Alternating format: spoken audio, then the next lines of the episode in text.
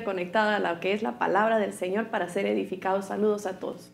Amén. Bendiciones a todos. Este, para nosotros es un gran privilegio de que nuestro papá nos haya invitado a estar con él en esta noche. La verdad que, como dice él, eh, hemos vivido una larga experiencia juntamente con él, hemos aprendido y creo que este, este CD, como lo dice el, ¿verdad? el título, Nuestra Victoria, eh, ha sido una de tantas victorias que hemos estado juntamente con él y que seguiremos ¿verdad? teniendo victorias. Bendiciones. Gloria a Dios, hermanos. Bueno, la realidad es de que estamos bien, bien contentos. Sabemos que el día de mañana es el, el, retiro de damas desde las 8 de la mañana hasta las 8 de la noche. Abigail va a ser una de las uh, participantes y, y bueno, se dejó venir hoy en la noche para estar con nosotros. Bendito sea el Señor. Vamos a orar y le vamos a dar gracias al Señor por todas las bendiciones.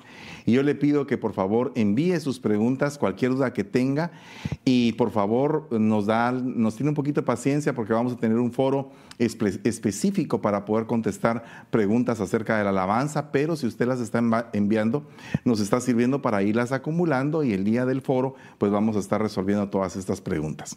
Cierre sus ojitos y vamos a pedirle al Señor misericordia en esta noche. Padre, que estás en el cielo, te damos gracias, Señor, por tu exquisita presencia en este lugar, por tu fluir, por la bendición de que todos estemos juntos en armonía, por los que estamos haciendo este trabajo, Señor, que es un gran privilegio servirte, adorarte y bendecir tu nombre todo el tiempo de nuestra vida. Te damos la gloria y la honra y te suplicamos que esta noche tu palabra sea una palabra de bendición y de edificación para todo aquel que tiene como arma un instrumento, Señor, y que se enfrenta a potestades enemigas a través del cántico, de la música. Y te damos gracias en el nombre maravilloso de Jesús. Amén y amén. Bueno, hace muchos años yo me puse a pensar mucho en ese instrumento maravilloso que es el arpa. Eh, la realidad es que el arpa ha desaparecido de alguna manera de, las congregaciones, de los cultos, pero tenemos el piano que de alguna manera el piano clásico es similar al, arpa, solo que tiene eh, pues de alguna manera teclas para poderse percusionar y el arpa se toca pues con los dedos. Son hasta cierto punto eh, instrumentos familiares. Eh, sin embargo, veo que el arpa era precisamente el instrumento que David usaba para poder reprender aquel espíritu que llegaba a atormentar a Saúl. Y entonces me di cuenta de que pues este instrumento es un instrumento de guerra y que definitivamente si, si David tocaba guerreando con esa potestad, pues yo me pongo a pensar que todos los ministros de alabanza de una u otra manera son guerreros del Señor que enfrentan diferentes tipos de potestades. Por ejemplo, un buen salmista, un salmista que adora, que alaba, que bendice el nombre del Señor, una vez que Él canta y que ministra al pueblo y que ministra al Señor con, con adoración y con alabanza, pues cuando uno llega a predicar es como meter un cuchillo caliente en mantequilla, porque la palabra se va de una manera bien, bien impresionante. Eh, el pueblo está pues atento y escucha todo eso y lo recibe. Y entonces definitivamente yo creo que el salmista en este sentido pues eh, eh, ministró de tal manera al pueblo y ministró la presencia del Señor y, le adoró como, como Él le agrada, que las potestades salieron corriendo y dejaron el ambiente limpio. No pasa así cuando el, salmista está cargado o tiene algún tipo de problema, se siente inmediatamente la diferencia. Entonces, a raíz de esto, eh, en el año 2011 empezamos un disco que es Nuestra Victoria. El rema de ese disco está en el Salmo 59.10. Mi Dios en su misericordia vendrá a mi encuentro Dios me permitirá mirar victorioso a mis enemigos. Ese es el rema que nos, que nos hizo eh, pues empezar con este disco. A diferencia de los otros discos que hemos hecho, pues la mayoría de canciones de este disco pues son de otros compositores. Y eh, lo hicimos precisamente porque queríamos aprender también el fluir de los demás y poder recibir del río que ellos tenían. Y pues fue para mí una, una gran experiencia, al igual que para los hermanos Leiva. Mi pregunta para ellos en esta noche es, fíjese lo que les voy a preguntar. ¿Qué victorias eh, en la vida de ustedes como salmistas han marcado sus vidas y si pueden contar algún testimonio de una victoria o de varias victorias que hayan tenido y que hayan sido como consecuencia de estar ministrando el altar y de todo lo que han estado haciendo. Eh, sí, es tremendo ese versículo porque en el 2011 eh, todos como que estábamos en un proceso, ¿verdad? Nosotros estábamos en un proceso, eh, yo no grabé en ese CD, ya que nuestro, nuestro Ezequiel, ya, yo ya estaba ya para solo irme al hospital. Entonces para nosotros nuestra victoria, para mí, fue poder, muchos de nosotros, como dice el tema, estábamos siendo trabajados para mí la victoria mayor es ver el trabajo que Dios ha hecho en mi vida. Eh, cuando, cuando mi pastor o cuando, cuando tu líder te dice, tú eres esto, y cuando uno mismo lo sabe que no lo es, eso es lo más sorprendente de todo esto, que todos nosotros empezamos, nos decían una cosa y nosotros, será. Entonces nos, nos profetizaban algo y nosotros, será. Yo creo que para mí eh, nuestra victoria fue un rompimiento de mi incredulidad, de a veces uno no cree, uno no invierte lo suficiente en uno mismo. Y eh, como les digo, una de, las victorias más grandes de mi vida es ver todo el, trayectorio, todo. Eh, nosotros venimos a esta casa de restauración, necesitamos restauración matrimonial, necesitamos restauración individual y como les digo, nuestra victoria definitivamente fue, o sea, fue fui yo misma. Ese enemigo me di cuenta que era mi yo, el que me dice que no puedo, el que nunca voy a hacer nada, el que a veces uno quiere ministrar, pero de ahí el enemigo te dice una cosa. Entonces, para mí fue eso, vencer al enemigo que estaba dentro de mí, que me decía que no puedes. Esa fue la gran victoria para mí. qué lindo eso. Para, para, mí en este caso, ¿verdad? Eh, una de las grandes victorias que podemos, eh, eh, yo puedo en este caso meditar, es en referente, ¿verdad? Como dice el tema, ¿no? Al Java. este, ¿Cuánto tiempo nosotros pasamos en, en, cierto lugar y, pues al final, ¿verdad? No se está formando esa Java, ¿no?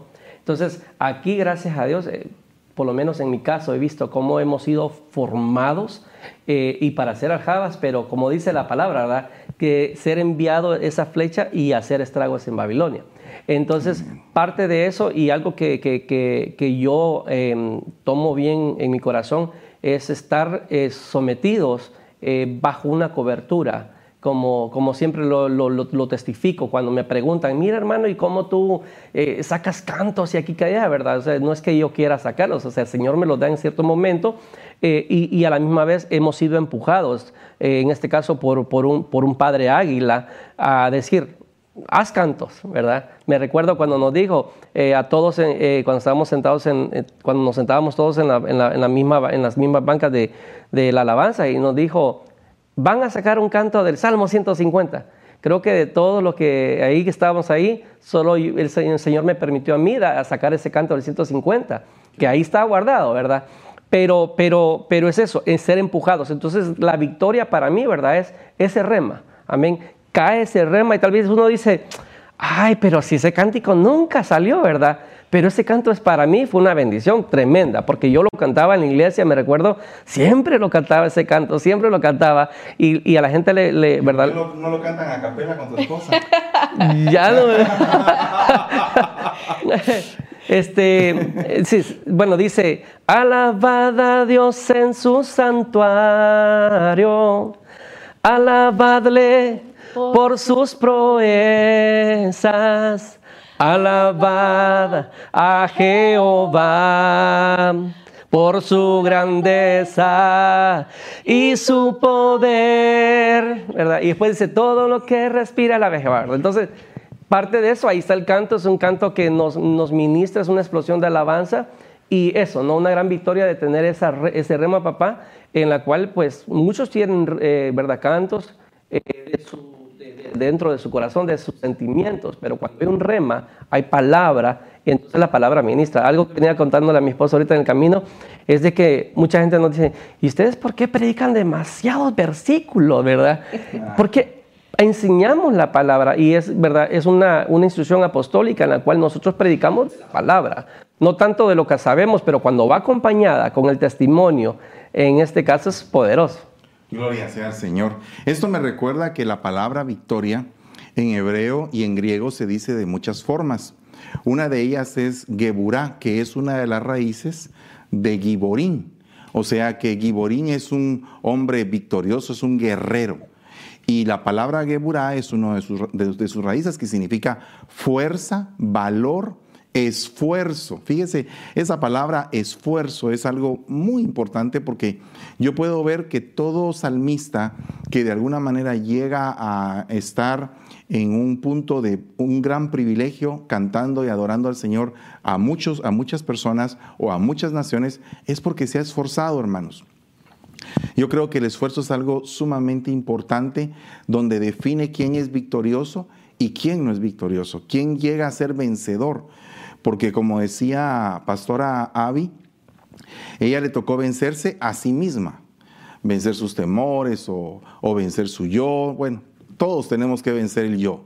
Y es, es una de las guerras más fuertes que creo que el cristiano debe de pasar. Por eso es que Juan el Bautista dijo, es necesario que él crezca para que yo mengüe. O sea, para que mi yo baje. Es necesario que él crezca dentro de mí. Entonces, esta palabra Geburah aparece en diferentes salmos de la Biblia. Mire lo que dice Salmo 26. Ahora que conozco que Jehová salva a su ungido, lo oirá desde sus santos cielos con la potencia salvadora de su diestra, con la fuerza, con la victoria, con el poder, con el esfuerzo salvador de su diestra. O sea que el Señor eh, se esfuerza para que nosotros seamos salvos. ¿Y cómo, cómo es ese esfuerzo de Dios? Bueno, miren, la realidad es que solo Dios nos aguanta. Un día mi pastor me dijo a mí, Fernandito, solo Dios nos puede aguantar. Porque la realidad es que eh, somos inaguantables, hermano. Tenemos tantas, tantos defectos, tantos problemas, que la realidad es que es difícil que alguien nos aguante. Y por eso es que quiero preguntarles a los hermanos Leiva. Los hermanos Leiva eh, ministran en matrimonios regularmente y es la pareja que los dos cantan. Él toca y canta y ella canta y ella canta y lo acaricia a él para que cante más. El punto es de que eh, definitivamente es una pareja muy bonita que tenemos acá en la iglesia, en las, están ellos pastoreando en Hayward ahora. Y eh, pues yo creo que lo más complicado es cómo pueden llegar a ser los dos ministros y los dos predicadores y los dos cantores y los dos de todo. ¿Cómo hacen para para qué esfuerzos tienen que hacer para llegar a ese punto. Amén. Porque me imagino que a veces no están de acuerdo, ¿eh? o, solo a mí me pasa, pero creo que... Pues este, la verdad que yo personalmente tengo una gran bendición, ¿verdad? Que el Señor me ha regalado. Sí, ha sido un proceso en el cual como matrimonio, ¿verdad? Todo matrimonio pasa. Este, en la parte mía yo sí he visto, como dice ahí la palabra del Señor, el favor de Jehová. Eh, eh, en este caso, el haber encontrado a esta mujer hermosa. Eh, y, y, sí, no, no ha sido tan así pesado. Sí, eh, me recuerdo de principio cuando empezamos el ministerio en Hayward, eh, que yo vine con usted, ¿verdad? Y, y, luego le, le, dije a ella y me, me dicen, es que no, mm, yo no soy para eso, ¿verdad? Decía primero. Entonces, este, de, de, que no sentía la parte de, de, de estar en el ministerio pastoreando y todo eso. Entonces le digo, esto es de los dos, ¿verdad? O sea, le vamos a entrar, entramos los dos, le dije Entonces, ahora en el ministerio, este, sí, eh, hay ciertas batallas que, pasamos ambos, porque al final la palabra se cumple, no mejor dos que uno, porque cuando uno está todo debilucho ahí, ¿verdad? El otro le, le, mete el, el, el, el empuje, ¿verdad? vamos, tenemos que darle. Entonces, cuando ella de repente, ah, no, que ahora no quiero predicar, ahora predicas, ¿verdad? entonces, en esa parte, eh, y creo que hemos ido en, ese, en esa evolución gloriosa, ¿verdad? Eh, que, que, pues hace poco me, me sorprendió, es un, testimonio reciente, ¿no? Eh, este, le dije, mi amor, vas a predicar este día, y de repente salió con que, amén. Yo me quedé tan así maravillado, dije yo, Padre Santo, ya llegamos al, a la... Ya, ya, al monte de Dios. Sí, dije yo, Padre, que así sea siempre, dije yo. Y la verdad que me, llamó mucho la atención porque es un, eh, esperando de que, no, mejor predica tú, ¿verdad? Y en la parte de la alabanza tenemos que entrarle, gracias a Dios el Señor nos ha bendecido con, con ministros, pero cuando no están esos ministros, tenemos que darle, hemos sido trabajados. ¿verdad? Entonces, eh, hemos sido trabajados por parte de nuestros padres espirituales en la que tenemos que entrarle, ¿verdad? Y tenemos esa hermosa bendición de que pues tocamos, cantamos, predicamos, recogemos la ofrenda. Como dice papá. Bueno, miren, la realidad, hermanos, yo creo que nos debemos de esforzar, porque en esta noche yo lo que quiero hablar eh, o enfatizar es el hecho del matrimonio del ministro de la alabanza, el matrimonio del salmista porque debemos de crecer, o sea, no de crecer, sino que debemos de crecer como pareja. Porque eh, yo estoy entendido de que no los dos pueden tener llamado. En este caso que ustedes ven, los dos tienen llamado y los dos son, son ministros del Señor. Pero no siempre los dos tienen llamado en el matrimonio. Entonces, ¿qué pasa ahí? Pues definitivamente el que tiene el llamado tiene que esforzarse a poder entender al que no lo tiene, pero también el que no lo tiene tiene que entender al que lo tiene que eso es un gran esfuerzo realmente, porque eh, tienen a veces eh, prioridades diferentes. Por ejemplo, tal vez una parte de la pareja está enfocada en la profesión y la otra parte de la pareja está enfocada en el llamado. Pero llega un momento en el cual si hay amor suficiente, si hay esfuerzo, si hay entrega, pues los dos se enfocan y respetan cada quien el área que el otro se está desarrollando.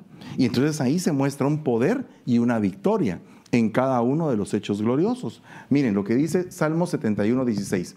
Vendré a los hechos poderosos de Jehová el Señor y haré memoria de tu justicia, de la tuya sola. Entonces aquí es algo bien tremendo, eh, es algo bien tremendo, bien tremendo todo esto, porque nos está hablando de que durante la vida o durante el correr del salmista hay momentos como que muy específicos o muy especiales de poder, donde el poder se manifiesta. Mire, solamente observe usted el testimonio de que Abigail iba a tener a su segundo bebé eh, yo he tenido experiencia con ellos dos, desde que tienen, desde que tienen hijos, yo he estado ahí y le he dicho al Señor, ayúdalos, socórrelos, ilumínalos, bendícelos y bueno, todo el asunto. Pero imagínense que tenía, ya estaba a punto de componerse en cualquier momento, pero Jeremías tenía el compromiso y el privilegio de tocar y bueno, pues cada quien en lo que tenía que hacer, ¿verdad? Y eso es algo bien delicado, porque si no están preparados los corazones, se puede hasta malinterpretar o el enemigo lo puede usar para poder ah, lastimar a la pareja o al matrimonio. Dice Salmo 71, 18, aún en la vejez y las canas, oh Dios, no me desampares, hasta que anuncie tu victoria, tu poder a la posteridad y tu potencia a todos los que han de venir. Entonces, una de las razones del salmista, porque estamos hablando del libro de los salmos, es anunciar el poder del Señor. Creo que eso es algo vital en todo canto, en todo, en todo evento de alabanza, en todo eh, servicio de culto al Señor. Hay que hablar del poder del Señor. ¿Por qué? Porque yo creo que si nosotros en parte hablamos y en parte profetizamos, yo quisiera tocar este punto como en parte cantamos y en parte profetizamos. Entonces, si la gente canta y habla del poder y habla de las maravillas, porque yo he visto muchos salmistas que se ponen a cantar y el pueblo que miren qué hace, a ver si los alcanza o no los alcanza. Pero cuando hay una conexión directa entre el salmista, Dios y el pueblo, wow, eso se vuelve una gran bendición. Entonces yo creo que es importante hablar del poder del Señor. Y cuando uno honra al Señor de esa forma, como me están contando ellos en, ese, en este evento de nuestra victoria. O sea que usted ve el disco terminado y qué bonito, pero no sabía qué era lo que estaba pasando atrás, ¿verdad? Todo lo que pasa atrás de una realización así es una cantidad de cosas y que todos tienen que estar en armonía, porque si no, una pequeña chispa puede encender un enojo y ya en el altar ya no están todos a gusto y, entonces el enemigo gana ventaja. Entonces tenemos que saber cómo podernos comportar en esos momentos y es cuando más unido debe de estar el grupo de alabanza.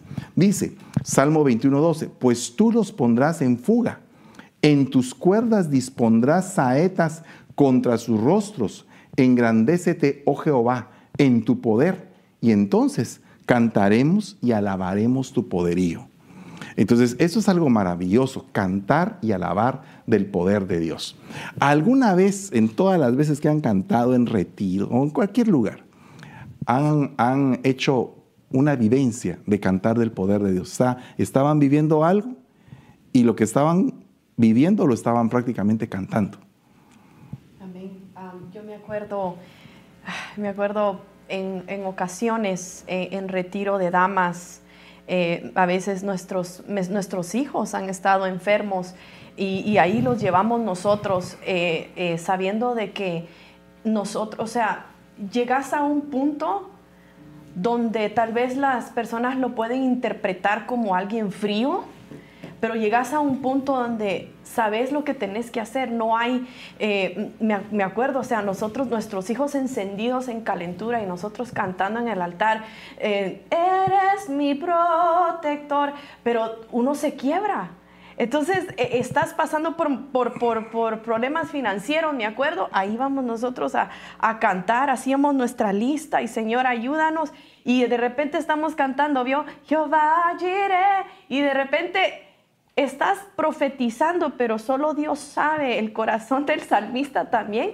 Y no cabe duda en cada, en, cada canto que nosotros cantamos, o, eh, eh, Dios estaba con nosotros y hacía, como tú estás diciendo, papá, es, una, es, es profetizar de algo tan tremendo. Tal vez tú no lo has visto todavía, pero cuando uno sale, cuando ya no eres tú, nosotros decíamos, es que tenemos que hacerlo, ya no era quieren ministrar, no, es, es algo que ya es automático. Y, tú pones, eh, Dios siempre nos, Dios se remaba. O sea, tú, mientras tú eh, te preocupas por los míos, yo me, me, voy a preocupar por los tuyos. Y nosotros nos agarramos, nos agarramos de, esa, de esa promesa y fue como nosotros pudimos, ¿te acordás? Los, los matrimonios por dos años a las siete y media de la mañana estábamos allá. Ezequiel hasta los zapatos se nos olvidaban. Y, fue una aventura para nosotros, sin embargo, nosotros profetizando que iba a haber victoria. Solo Dios sabía todo lo, el recorrido. Dios es mi protector, Dios es mi sanador. So, definitivamente el salmista en esos momentos nosotros estábamos siendo trabajados en nuestra fe sin nosotros saberlo. Y nuestra fe se iba engrandeciendo y engrandeciendo. Y eso es algo inexplicable, que la mera realidad lo, empezamos a vivir tan evidentemente, te puedo decir, se volvía como, de principio eran como pocas cosas que uno, wow, de repente te das cuenta que uno necesita milagros todo el tiempo. Entonces lo que tú cantas se te hace rema y es algo tan precioso para mí eso. Aleluya. Me recuerdo, bueno, yo la realidad es que no tengo memoria de que ustedes hayan dejado de diezmar nunca. Desde que los conozco hasta el día de hoy nunca han dejado de diezmar. Pero me recuerdo precisamente del canto Abre los cielos. Abre los cielos, oh Dios, que Dios te lo dio a ti. Y que dice en Malaquías 3.10, ¿verdad? Pero ese canto eh, no estuvo en el disco de Nuestra Victoria, sino que estuvo en el disco de Gloria en Gloria. Y no lo cantaste tú, sino que lo cantó Juan Marroquín, mi, eh, eh, mi cuñado, quien estuvo la semana pasada con nosotros. Y entonces me parece algo bien curioso, hermanos amados, ¿Qué es lo que hace un salmista cuando Dios le da un canto y lo tiene que entregar a otro para que lo cante? ¿Qué es lo que se mueve en su corazón? Porque eso es algo sumamente importante. Hoy estaba oyendo a mi hija Génesis de un, de un momento que estuvo live en la tarde y ella decía algo sumamente importante acerca de, de eso, que, que a veces no nos toca a nosotros brillar sino que les toca a otros. Porque ella decía, el canto renacer, Dios me lo prestó a mí, pero la realidad es que el que lo hizo fue el Señor al final de cuentas, O sea, Él es el que tiene toda la gloria y toda la honra. O sea, a nosotros nos prestan los cantos. Pero ¿será que realmente pensamos de esa manera nosotros a la hora de, hacer un canto? ¿Nos puedes decir algo de ese canto precisamente de, Abre los cielos? Sí, es, de igual manera, eh, de regreso, ¿no? Eh, me recuerdo de que estábamos en, en, el, disco de Gloria en Gloria y faltaban varios cantos este, para poder eh, recopilar, ¿verdad? me recuerdo cuando nos dijo, necesitamos más cantos de Gloria en Gloria y todos ahí viendo, Padre, la revelación. Y un día estábamos en el garaje con Isaí y de repente salió este, abre los cielos, cantándolo así de repente. Y ahí mismo agarré la guitarra yo y empecé a tocarla y, este, y fue cuando me recordé de Malaquías 3.10. Entonces, prácticamente, ¿verdad? Era lo de, de, para poder ofrendar para el ministerio. Y sí, me recuerdo también que el, el, disco de, de, Gloria en Gloria fue una, una, una fila de personas que pasamos para poder ministrarlo lo grabamos y todo eso, pero al final, ¿verdad? No era, eh, no era nuestro turno, por llamarlo así, o no era la voluntad de Dios, sino que, ¿verdad? Al final, mm, la bendición del hermano Juanito, ¿verdad? El pastor Juanito ahora, que la verdad que es una bendición. Entonces, eh, tal vez ese canto no se canta, pero fue un canto rema en nuestra vida, porque al final eh, Señor me, me, dio Malaquías tres días. Pudo haber hablado de, de, otro lado de la Biblia, pero, ¿verdad? Es ahí donde está tu corazón, ¿verdad? Dice, ¿dónde está tu riqueza? Y fíjate que tal vez no lo cantan, pero a mí me gusta mucho. ¿Por qué no lo cantan? ¿Se, recuerdan todavía? Sí. A ver. que por cierto, papá, eh, yo sé que las ovejitas a veces, a veces dicen, ahora que ya somos pastores, nos hemos dado cuenta y, a veces la ovejita dice, ay, va el pastor otra vez a hablar de diezmo la ofrenda. Pero fíjate que eh, el ángulo de nosotros con el diezmo y la ofrenda, en ese momento me acuerdo, eh, Jerez se había quedado sin trabajo y nosotros nos quedamos, ¿y, qué hacemos? O sea, ¿qué, qué hacemos aquí? Eh, eh, dependías de un cheque cada dos semanas. Me recuerdo. Y, y, entonces eh, solo quiero, quiero pausar, porque fíjate que para nosotros de repente era o comida o diezmo. Entonces uno está, este, o sea, entras a una frontera y uno dice, ok, esto es lo que me han enseñado. Y entonces empiezas como una batalla. O sea, diezmo, ¿qué hago? Y, y de repente viene este canto, como dice mi esposo, para nosotros fue una confrontación de que lo teníamos que hacer cuando lo entendimos, fue automático y pudimos entender que, ok, reprenderé al devorador por vosotros, pudimos entender el canto de una dimensión bien diferente y es por eso es que nosotros le decimos a las ovejitas, diezmen, ofrenden, porque al final, vaya, voy a ver si no abriré las ventanas de los cielos hasta que sobreabunde. Entonces a veces, o sea, lo leemos, pero este canto nos vino a confrontar a nosotros y como que nos dio ese empujón y dijimos, no, no vamos a cuestionar, vamos a diezmar y Señor, no sé cómo, pero tú vas a mover, de, yo no sé de dónde van a venir. Y entonces fue que este canto, pues que lo vamos a cantar, eh, fue que se, que se hizo. Amén. Abre los cielos, abre los cielos, Señor y que descienda tu gloria, descienda tu gloria hoy aquí. En Malaquías 3:10 lo hablas, que reprenderás al devorador. Abrirás los cielos derramando tu bendición. Wow. pequeñita. Qué bonito está eso. Miren, es bien bonito porque la palabra victoria tiene muchos significados, pero el significado más grande que para mí tiene la palabra victoria es que la palabra victoria en hebreo se dice Yeshua. Y yo tengo un hijo que se llama Yeshua y mi Señor, mi Salvador, mi Rey, eh, se llama Yeshua, el Mesías.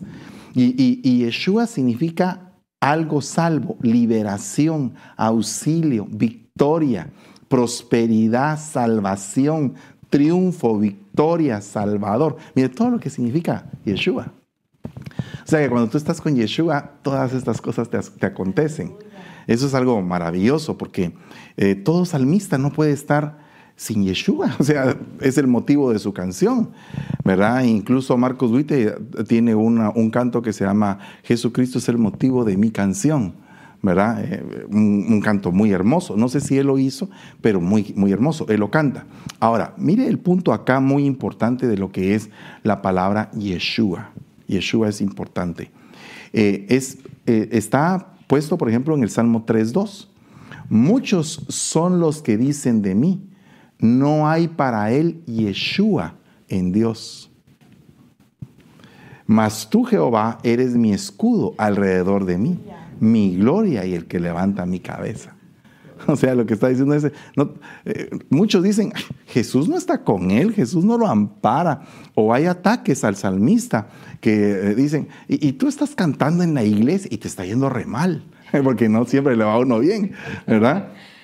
No, no siempre le va a uno bien a la vista de los ojos de la gente, pero al cristiano todas las cosas nos ayudan a bien. O sea, eh, nosotros hemos pasado por momentos bien difíciles, pero no porque sean momentos difíciles no son momentos de Dios. Dios le está dando a uno una sazón, sabor para que uno alcance una madurez. Ah, es difícil esos momentos, ¿verdad?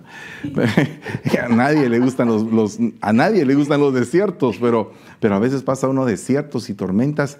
Y yo creo que parte de todo esto es la formación de un salmista un salmista que canta de su corazón, de, su espíritu, de su alma al Señor, tiene que haber pasado por pruebas, definitivamente. ¿Qué dicen ustedes de eso?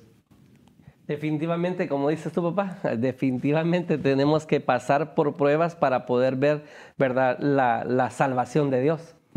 Eh, creo que, de hecho, creo que este Génesis hace poco estaba comentando, no sé si fue Génesis, de que, eh, de que dijo, eh, sí, fue Génesis en uno de los live que estaba viéndola, que dijo, ¿qué hubiera pasado si Dios no hubiera abierto el mar, el, mar rojo, verdad? Este, eh, ¿Hubiera María eh, tocado el pandero? ¿Hubiera salido danzando? Dice, pero, pero en este caso, como vio que el mar, ¿verdad? Se abrió y vio que este, los destruyó a todos sus enemigos, entonces salió mm, contenta con el pandero y todas la siguieron.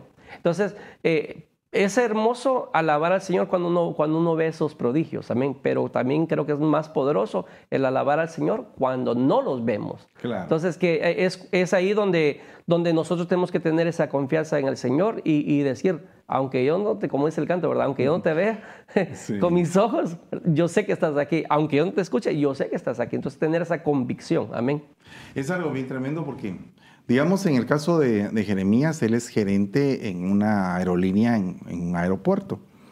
Entonces él tiene que, pues, trabajar con mucha gente, ¿verdad? Y toda la gente sabe que es cristiano. O sea, toda la gente sabe que, que eres cristiano. Entonces, pero muchas veces él tiene que regañar o tiene que, pues, disciplinar o, decir, mira, esto no se hace de esta manera. Y entonces ya empiezan como que los cuestionamientos, ¿va? Y no que es cristiano, pues, y no que... Y yo lo digo no porque quiera enfatizar esto, esto sino que cuando yo mm, me convertí a Cristo en el año 87, tenía un, un jefe que él me llevó a Cristo. Entonces, eh, eh, resulta que pues yo me sentía muy amigo de él porque él me había llevado a Cristo y era como que mi ayo, mi padre espiritual. Y en eso un día recibí yo mi, mi cheque de salario y mi cheque de salario estaba bien bajo. Y yo dije, ¿y qué pasó? Entonces fui con él y le dije, mira, me salió, ah, sí, me dijo, es que aquí está tu tarjeta y has entrado cinco minutos tarde, diez minutos tarde, quince minutos tarde, cinco minutos tarde. Entonces te rebajé todas las horas. Entonces te quité unos días de trabajo. Entonces, entonces muchas veces a nosotros cuando vamos a presentarnos a un juicio, entonces sí nos van a ajustar cuentas. Porque todos conocemos al Señor como nuestro Padre, como misericordioso, como nuestro abogado, como nuestro sanador, como, ¡ala, qué lindo! Todos los atributos del Señor, el príncipe de paz, el rey de reyes, qué lindo. Pero cuando se trata de que Él es el, el juez y tenemos que ajustar cuentas con Él, entonces en la integridad, eso es el problema. Porque ¿quién va a permanecer de pie delante del Señor? ¿Verdad? Entonces, entonces, no sé si tú has tenido alguna, en algún momento ataque de esa, de esa magnitud o que te han dicho, mire jefe, pero usted es cristiano, eh, hágase un poquito más flexible, ¿verdad? Me recuerdo yo de una vez que, que fui al aeropuerto con mi pasaporte. Así conocí a Jere en el aeropuerto. Y entonces yo tenía problemas de mi equipaje y entonces Jere me dijo, no, eso no se puede, es que no se puede, la regla es la regla. entonces, a veces nosotros queremos quebrar las reglas. Y entonces cuando quebramos las reglas perdemos integridad. Y entonces eso es algo bien tremendo porque para nosotros los, los ministros de Dios la integridad juega un papel muy importante. Y eh, yo creo que todo salmista debe, yo no le voy a decir, debe de vivir íntegramente, debe de tratar con todas sus fuerzas, vivir íntegramente, porque es una lucha, es una lucha a permanecer bien delante de Dios. Y eso es algo tremendo. Porque por eso es que me imagino que ha de haber habido gente que le ha de haber dicho a David, no hay para ti salvación en Dios. ¿Cuándo se lo han de haber dicho? En los momentos en que cometió errores, ¿verdad? Dice que fue seducido por Satanás para hacer un censo. O sea que imagínense ustedes ese punto, cuando el rey, cuando la cabeza, cuando el ejemplo pierde en algún momento la integridad y entonces es acusado o es señalado. Eso, es bien doloroso para uno, ¿verdad? Pero lo tenemos que vivir. Porque imagínense ustedes que el Señor Jesús vivió todo tipo de oprobio y, sin culpa. Y nosotros en alguna manera pues tenemos cierto grado de culpa. Entonces cuando aquí dice, dice, Jehová es la fortaleza de su pueblo y el refugio salvador de su ungido. Y el refugio, Yeshua, de su ungido. Salva a tu pueblo y bendice a tu heredad y pastoreales y susténtales para siempre. Entonces, ¿Cuántas veces salimos corriendo al refugio? ¿Qué tienen que contarme ustedes de eso? Refugiarse. Este, sí. Como que para concatenarlo. Cuando te, cuando te acusan y cuando tú te sientes acusado dices, ¿y ahora a dónde voy? ¿Verdad? Porque te sientes acusado. Porque no vamos a venir aquí a decir, ah, nunca tenemos la culpa, hermano, nosotros somos perfectos. No, yo creo que eh, como seres humanos y como como guías espirituales, tenemos que ser conscientes de que tenemos muchos errores, ¿verdad? Y cuando enfrentamos nuestros errores es una situación complicada, ¿verdad? Ahí es donde se ve el orgullo y la humildad del salmista y del pastor y de todos, ¿va? ¿Qué dicen ustedes? Yo, me acuerdo, mira, los primeros refugios para nosotros, porque lo primero que haces es buscar una excusa. Eso es lo que el, el ser humano por sí buscar una excusa. Vamos a ponerla en la alabanza. Eh, no salió bien el servicio. La lista no estuvo bien, porque vamos a hablar lo que es, ¿verdad? Eh, tenemos muchos ministros de alabanza aquí. Y entonces en lo que vas tú al caminar, obviamente, eh, o sea, se supone que nosotros tenemos que estar preparándole el camino para cuando ya venga la palabra y que guiar al pueblo al lugar santísimo. Pero da la casualidad que ni, que ni al atrio. Entonces me acuerdo que el refugio o, cuando te regañan por algo, que, eh, ¿verdad? Eh, eh, no, uno no está a tiempo, no practicaste, te salió mal. ¿Qué es lo, porque lo que primero uno hace es, por lo menos de mi parte, es excusarme. Yo tengo que trabajar, tengo hijos, qué sé yo, me enferme, ahí van todas las excusas. El primer refugio para mí era eso. Entonces yo iba y yo, es que esto, yo me justificaba. Y yo me acuerdo, pues obviamente mi paño de lágrimas aquí, ¿verdad? Mira, que la injusticia y que no sé qué. No sé si porque nosotras somos mujeres, somos más expresivas, dramáticas. Bueno, pues está bien. Ah, o si es mi carácter, ¿verdad? Entonces yo me acuerdo que iba con él y yo, mira, que puedes creer esta injusticia, que no sé qué, que no sé cuánto. El refugio mío de principio era, era, era justificarme yo y nunca, nunca me miraba yo mi parte. ¿Cuál era mi parte? Mi parte era que tenía que aprender a ser responsable, tenía que aprender a ser más oír. No era un canto que a mí me gustaba. Ay, me gusta este, lo voy a poner en la lista. No se trata de eso. Se trata de qué es lo que el Espíritu Santo quiere decir en ese servicio. Amén. Entonces me acuerdo que pues nos iba mal y cuadrada aquí, cuadrada allá, porque obviamente está siendo formado. ¿Verdad? Y uno a veces quiere que, quiere que el ojo del, del, del, que lo está formando uno, que vea por el otro lado, y no, ahí está, ahí está. Y entonces mis primeros refugios fueron, pero fueron los siete eyes, ¿no? fueron, eh, eran así. Yo me acuerdo que mi esposo, pues, él, él, es, él, es, él es un, ¿verdad? Siempre, mira, pues, eh, la mera verdad es que tenés que ¿cómo que tengo que? Pero tú tienes que estar en mi lado y empieza todo eso. Entonces cuando ya uno va a la luz de la palabra, me acuerdo que en tú un día, papá, me dijiste, mira, porque yo estaba sirviendo en todos lados. Me dijiste, te vas a quedar solo con dos departamentos. Y yo contenta voy a escogerlo. Y yo los voy a escoger. Ok. So me quedé con dos departamentos. Y me dijiste, te vas a sentar aquí y vas a oír palabra fue creo que como ocho meses, ocho meses non-stop.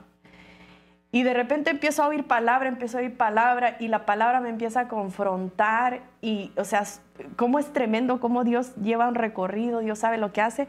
Ya mi, mi ciudad de refugio cambió.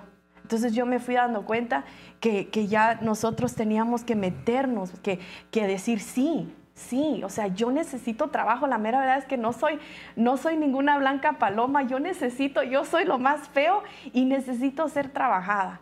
Entonces, para llegar a este nivel de refugio y entender que el refugio es saber que, mira, yo necesito de Dios, necesito ser corregida. Esa es mi evolución de refugio que puedo decir en mi vida en cuanto al recorrido como salmista. Hijo, ¿cómo, cómo se dirige un grupo de alabanza? ¿Qué, ¿Qué consejos darías tú para dirigir a un grupo de alabanza y qué errores encuentras? Con respecto a la integridad y al, refugio, a, la, acusación que a veces se da. Pues una de las cosas que tenemos que estar eh, para poder dirigir un grupo de alabanza sería, este, número uno, tener la visión de, tu pastor. Tenemos que, tener bien en claro qué es lo que, nuestro pastor quiere. Eh, yo me recuerdo que eh, cuando estaba de, de, anciano, que fue cuando, cuando Pastor Edwin fue enviado. Y ya tú me comentaste en, respecto a la visión del grupo de alabanza, cuál era, y, y, empezamos a trabajar en respecto a eso. Me recuerdo que cuando empecé con el grupo de alabanza, este, eran bastantes niños, jóvenes, ¿verdad? Que estaban en, estábamos en un proceso de aprendizaje y ahora cuando ya los vemos ya hechos hombres y profesionales en lo que hacen. Entonces, este, en ese entonces teníamos a Génesis, ¿verdad? Haciendo las trompetas, eh, me recuerdo, o sea... No habían trompetas. No habían trompetas, ajá, y ella las hacía. ¿Y cómo fue esa evolución? Ahora, pero todo eso se requiere, ¿verdad? Primero, de paciencia.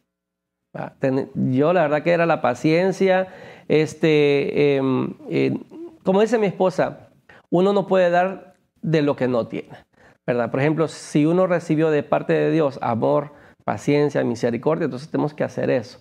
¿verdad? Dar esa paciencia, ese amor. Pero como tú dices, siempre, ¿verdad? Hay situaciones ahí que, que, hay que, siempre hay clavos que sacar, porque se doblan al estarlos ¿verdad? golpeando. Entonces eh, ya esos clavos ya no sirven para nada, o sea, porque un clavo doblado ya no se puede enderezar y muchas veces este no es bueno. Entonces, como quien dice, ¿verdad? La integridad, ¿no? Hablando de la integridad, es ¿a quién le vas a dar tú más martillazos? ¿Al clavo que está eh, bien recto o al que está todo pando? Entonces, ah, ya el, pando lo van a golpear para enderezarlo, pero ya el enderezado se va a doblar. Entonces, ahí hablando del refugio, es vamos a, darle al clavo que está ahí, que pueda asentarse y agarrar bien. Y al momento, pues podemos ver bastantes clavos, hablándolo de esa analogía, bastantes clavos que ahora, ¿verdad?, siguen todavía bien, bien firmes porque aceptaron el quedarse bajo el refugio de, de la formación. El refugio correcto, que es el que duele, porque la formación duele, hermanos. Mire lo que dice Salmo 67.2, para que sea conocido en la tierra tu camino, en todas las naciones tú, Yeshua, tu salvación. Te alaben los pueblos, oh Dios, todos los pueblos te alaben. Este canto creo que lo cantaba también Danilo Montero. Te alaben los pueblos, oh Dios, toda la tierra. te alaben. Algo así, ¿verdad? Hace muchos años. Sí. Eh, él estaba muy joven. Él estaba muy joven. Pero, pero aquí vemos que se traza un camino. Entonces yo creo que todo grupo de alabanza tiene que tener un camino, tiene que tener una dirección. Entonces, eh, en algún momento hay diferentes tipos de ministros. Hay ministros que proveemos y decimos, eh, tenemos que ir para allá, mucha. Y todos tienen que ir para allá. Pero hay algunos ministros que son más ah, delegativos, menos directivos. Entonces, uno tiene que comprender con qué tipo de ministro uno está caminando. Entonces, hay, hay ministros que te dicen, eh, hijito, ¿qué es lo que tú quieres hacer? Entonces, como quien dice que te están entregando a ti el privilegio de poder tú eh, tener una, una visión hacia dónde llevar el grupo. Esto es algo bien hermoso porque algunos se quejan por eso. Mi, mi, mi pastor no tiene visión. Cada vez que yo le pregunto me dice, haz lo que tú quieras. ¿Verdad? Pero no, no se está dando cuenta la gran oportunidad que le están dando. ¿Verdad? Porque la gran oportunidad es que eh, te están diciendo, toma tú y, ríndeme cuentas de lo que vas a hacer. Y voy a respetar lo que tú vas a hacer. Y voy a orar por ti. E, esa es como que una forma. Hay otros ministros que somos más directivos, o sea, que nos gusta ir como la banda, ¿verdad? Adelante, vengan y síganme todos los buenos, ¿verdad? Entonces aquí estamos y entonces uno está poniendo como que la pauta. Hay otros ministros que, que apoyan, pero que no saben. Por ejemplo, yo en un área de, mi, de mi ministerio sé que no sé muchas cosas de la alabanza, porque, por ejemplo, notas, por ejemplo, cómo entrar, cómo salir. A veces cuando a mí me, me, tocaba cantar, yo perdía el tiempo y aquellos me seguían con el piano como para enderezar la, la nota. Bueno, son momentos muy bonitos porque tú te das cuenta de que los que están atrás de ti son tus hijos. Te aman, tú no los quieres ver mal a ellos, ni tampoco ellos te quieren ver mal a ti. Entonces, no es como aquel ministro que sabe que su pastor toca, canta desafinado y hasta le ponen otra nota para que cante más desafinado, ¿verdad? Y que se vea peor. No, no sino que me, estoy hablando de un, ministro hijo, de un ministro que dice, voy a hacer que mi pastor, eh, eh, pastor, mire, la nota que a usted le queda, donde usted su voz se oye bien, donde básicamente no desafina, ni desentona, ni, y, se le oye bien, es esta, mire, tan, tan, tan, tan, ¿verdad?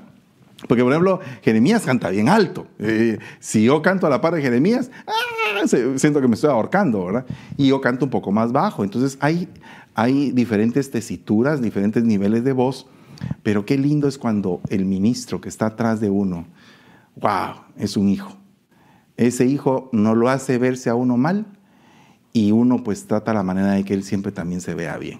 Creo que esa comunión hermosa no es que estemos haciendo un show de ninguna manera, sino que es una comunión hermosa donde todos nos vamos a respetar y vamos a, hacer que todos vayamos hacia adelante. Eso es algo muy importante porque tiene que haber un camino. Y el camino se ha agrandado porque ahora, dentro de unos, unos días antes de que finalice el año, tenemos ya nuestro primer disco en Swahili. Eh, los hermanos de Ken ya terminaron el disco. Entonces ya dentro de poco usted va a tener un disco en idioma africano. Tal vez no va a entender mucho, pero lo más tremendo de todo esto no es tanto que usted entienda o que no entienda, sino que comprendamos que todos los pueblos alaban al Señor.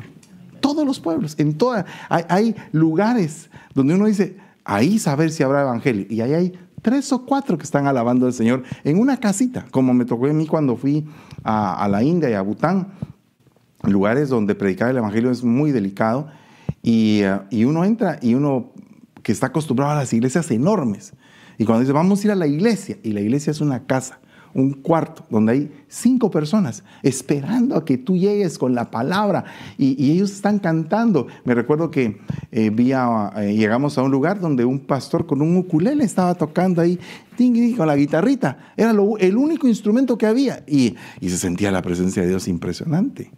Entonces, muchas veces el músico también depende de los instrumentos y descuida su voz. Creo que la voz es el mejor instrumento que hay. Cuando el salmista canta a capela, como nos está pasando ahora, eh, se siente también algo rico, porque no es, no son los instrumentos, somos nosotros los que Dios quiere oír. Claro que qué bueno si tenemos instrumentos, ¿verdad? Y qué bueno si tenemos los mejores. Pero no es esa la prioridad. La prioridad somos nosotros. Nosotros somos los adoradores en espíritu y en verdad. ¿Qué piensan ustedes de eso? Sí, definitivamente, papá. Eh, eh, hablando ya que estamos tocando el área de misiones, a mí eso me apasiona mucho. Eh, eh, Filipinas también yo lo tuve la, la, la, el privilegio de poder experimentarlo, ya tú fuiste la segunda vez, donde las personas danzan y, se sienten, es, es, es una, una, experiencia tan tremenda como y nuestros cantos. Y uno de los cantos, por cierto, que ellos se sintieron tan identificados fue por tu gracia by your grace. Y, me acuerdo que esa gente lloraba y lloraba y, lloraba. Eh, eh, ese, yo me acerqué al rey, me presenté y gracia ante sus ojos encontré. Pero dice en inglés, the rain of fears that was upon my heart was defeated by your undeserving love. Entonces, o sea, la gente como que le impactó, pudimos ministrar ese amor de Dios y, experimentar eso como salmista, que de repente detrás de ti sale como un río, de veras que así lo, sentí, salió un río y de repente tú ves que ese río se va, se va, se va, se va, porque eso es lo precioso de un río, ¿verdad? Las aguas. Se va y se va y de repente tú ves personas que están llorando, están siendo ministradas. Experimentar eso es completamente eh, eh, para mí yo digo, wow, un canto, un canto de todos. Ahorita está viendo la aplicación de tantos cantos que tenemos y de veras que para mí, como te estás diciendo, ver esto en, este nivel, eh, personas que a veces, porque cuando salimos de casa, me acuerdo cuando tú nos llevas a otro lado, como que cambia la cosa, ¿verdad? Estás acostumbrado, tus cantos, todo el mundo lo sabe, pero de repente te das cuenta de que hay algo más y se llama la conexión. Y esa conexión y ese espíritu está agarrando a estas personas, están agarrando estos cantos y es algo tan tremendo. Para mí eso fue, eh, I was in shock, me, me dio, y, yo, yo, lloraba, eh, igual cuando salíamos y eh, me acuerdo en lugares donde salíamos a ministrar, cuando, cuando cantábamos Días en que el pueblo de Israel, hey, hey, imagínate oír 300, 400 personas y de repente uno ni cantar podés porque estás tan impresionado del impacto que ese canto hizo. Es cierto. Pues en este caso eh, es algo importante lo que, lo que dice, ¿verdad? Eh, todas las naciones tienen que alabar. Entonces creo que parte de, por ejemplo, ya yo trayendo el canto de Génesis, ¿no? Donde dice, este, de cuando cantan santo, veo a miles de naciones, ¿verdad? Eh, a mí esa parte esa, de esa frase de ese canto me apasiona porque solamente el imaginarse, ¿no? De ver a miles de naciones cantando al Señor, y más ahora los cantos nuestros, ¿no? Que el Señor por misericordia nos ha regalado, ¿no? Entonces, ese es el enfoque, y gracias a Dios por la visión que, que, que en este caso, papá, Dios, Dios te ha dado a ti, ¿verdad? Porque al final es algo yo siempre lo he dicho y, yo le, digo a mi esposa, siempre que esté con papá, le digo yo, quiero que se me pegue algo, creo que se me pegue algo. Entonces, eh, porque al final es una, una visión que tenemos que todos tener, ¿verdad? El, el poder alcanzar a las naciones para Cristo. Y expandernos. expandirnos. Algo que nos has enseñado es no, muy pequeño. Y uno, ok, te traemos un plan. No, muy pequeño. Entonces, para nosotros es, es algo tremendo ver ahora el ministerio y uno mira y yo, like, oh my goodness, te mandan un mensaje, ni lo conoces. Ay, qué bendición. Dígale al justo, amen. Y, y renacer, amen. Eso para nosotros, estamos Ah, y hablando de díganle al justo, ¿cómo nació esa canción de díganle al justo que le irá bien? Porque eso fue una palabra que dio nuestro amado apóstol. Sí, y eso, y eso fue una, una, una, gran victoria para nosotros como, como matrimonio. Este, estábamos pasando por momentos bien críticos o sea, de, de, nuestra finanza. Eh, este, y es ahí, ¿verdad? Yo me enfoqué y siempre eh, meditaba en lo que el apóstol decía. Y, y, después todo cambió, porque después de eso sí. vino una bendición enorme. Sí. Sí, ahora les voy a prestar. ahora, ahora, por favor, préstenos. No, y, y, siempre, siempre tenía eso en mi corazón, eh, eh, que el apóstol, ¿verdad? Nuestro apóstol Sergio siempre dice, ¿verdad? Díganle al justo que le irá bien. Y eso es lo único que él había mencionado. Yo ni sabía perdonar, ¿verdad? O sea, también decía, pastor, no sabía dónde estaba eso. Ni sabía que estaba en Isaías 3.10. Eh, entonces yo después me fui a relacionarlo eh, y dije voy a hacer un canto ahí, de ahí, decía. Pero yo solo decía así, voy a hacer un canto de ahí, y nunca. Me recuerdo un día en, que estábamos en esa reunión de 24-4 con Jorge, este, allá en el rancho, un mover, mover maravilloso, eh, pero a todo eso estábamos pasando por un momento bien, bien crítico financieramente. Entonces, eh, me recuerdo que entre los cantos el Señor me empezó a dar eh, la, la, palabra, ¿verdad?, en mi corazón y empecé a cantarlo y rápidamente sentí que ese era un canto que el Señor estaba dando. Entonces saqué mi teléfono, me lo puse así y, y como quien dice, está loco este, está cantando otra cosa que nada que ver con lo que va, ¿verdad? Pero ahí empecé a cantar a como saliera. Y yo le digo, le digo a mi esposa, porque cuando se lo pongo dice que su ojo le hace así. Dice, digo, yo, párale, párale. Porque le digo de que ese, ese, ese, ese, ese, esa grabación solamente lo puede escuchar una persona que tenga oídos circuncidados. Y fe. y, y, y, y, abundante fe. Sí, porque la verdad que estoy completamente sentonado, ¿verdad? Pero Ahí. es que sabes que es lo importante de todo esto y es, es bellísimo ver el material crudo y cómo es que todo va eh, eh, a hacerse grande, porque esa es la vida del cristiano. Nos estamos cruditos y de repente el Señor nos, ala, nos hermosea y nos engrandece de una manera una impresionante. Y entonces, perdona. No, no, papá, está bien. Y, y, bueno, lo grabé, yo, ¿verdad? Rápidamente sentí que era del Señor y después de eso me recuerdo que terminamos del 24-4, me fui a la casa y me fui a sentar ahí empecé a, ver más o menos cómo iba, a darle forma, pero después fue algo maravilloso, que, que, la otra parte donde dice, ¿verdad? díganle justo que le irá bien, esto, eh, luego la otra parte, no importa, ¿verdad? Lo que pase, en la tormenta Dios está cuando levanta la bandera de Jehová, ¿no? Entonces, esa parte es una vivencia, porque en la Biblia podría encontrarla, pero es una vivencia completamente. Entonces, cuando, cuando me recuerdo, cuando estábamos aquí grabando el, el, concierto, ¿no? El, toda la cosa de la creo, creo, que fue la, proclama, ¿no? En ese entonces, o fue, no me recuerdo qué fue. Sí, no fue me recuerdo. Pero bueno, me recuerdo que yo estábamos, estábamos ah, grabando y yo estaba sentado en la parte de abajo. En este caso no tuve la bendición de, de cantarlo, pero uno puede decir, ay, el que lo escribió no cantó, ¿verdad? De renacer, estás hablando. Sí, de renacer. Sí, de renacer, ajá. Pero, yo, tu esposa. Ah, pero yo, estaba, pero yo estaba ahí. Pero yo me recuerdo que me senté y cuando empecé a escuchar el canto, todo eso, y luego, ¿verdad? Pasó por esa situación, el Señor me llevó a, donde estaba y empecé a llorar. O sea, todavía me toca mi corazón, ¿verdad? Porque me, me recordó cómo Dios, ¿verdad? De, o sea, hizo la palabra rema. Entonces luego la, segunda parte que siempre me gusta tocarla a mí y, ahora, ahora siempre que yo digo, díganle al justo que le irá bien, digo la segunda parte. Porque la segunda parte dice, y que comerá del fruto de sus manos. Aleluya. ¿Verdad? Entonces, justo parte 2. Que comerá del fruto de sus manos. Entonces, ¿qué obras estamos haciendo? Porque las, las manos, como predicabas hace poco tú, ¿verdad? este, tipifican este, las obras, tipifican eh, la victoria, la autoridad y todo eso. Lo que, en este, eh, eh, y yo me tomé de esa, de esa parte que, que al final nosotros, ¿verdad? Díganle justo que le irá bien y que comerá del fruto de sus manos. Entonces, eso Y sí, después de ahí, papá, surgieron tantas cosas.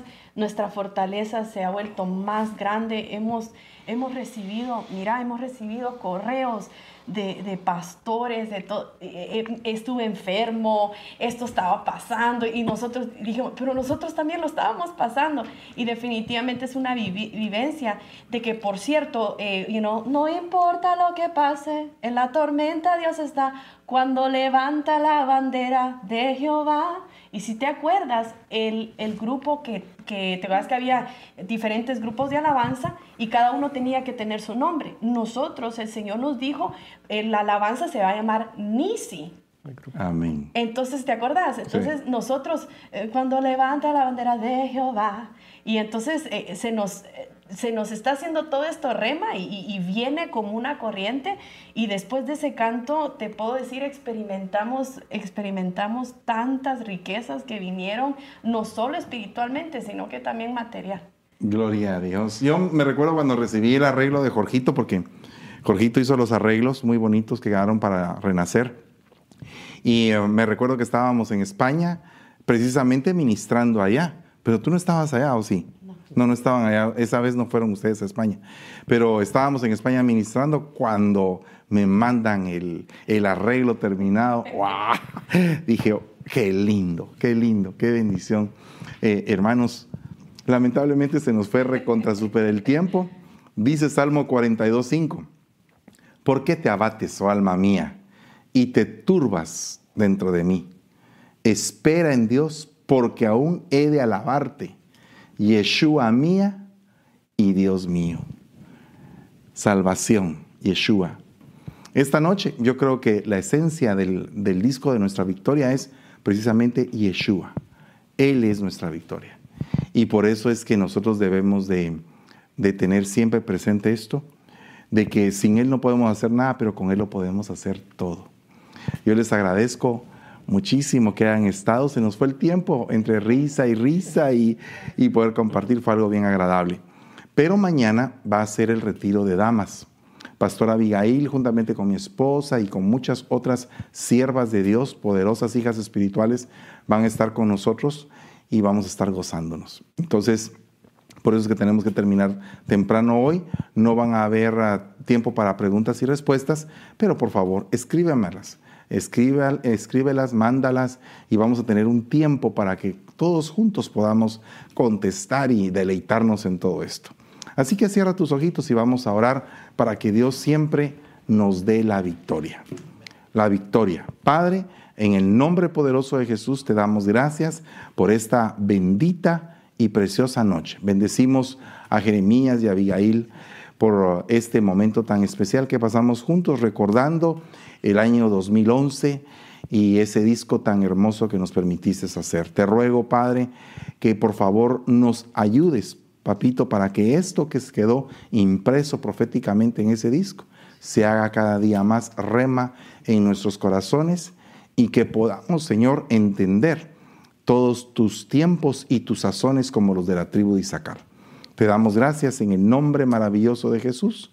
Amén y amén. Hermanos, los esperamos también el día domingo a las 9 de la mañana, el primer servicio, y a las 11.30 el segundo. Que Dios me los bendiga y pasen una muy buena noche.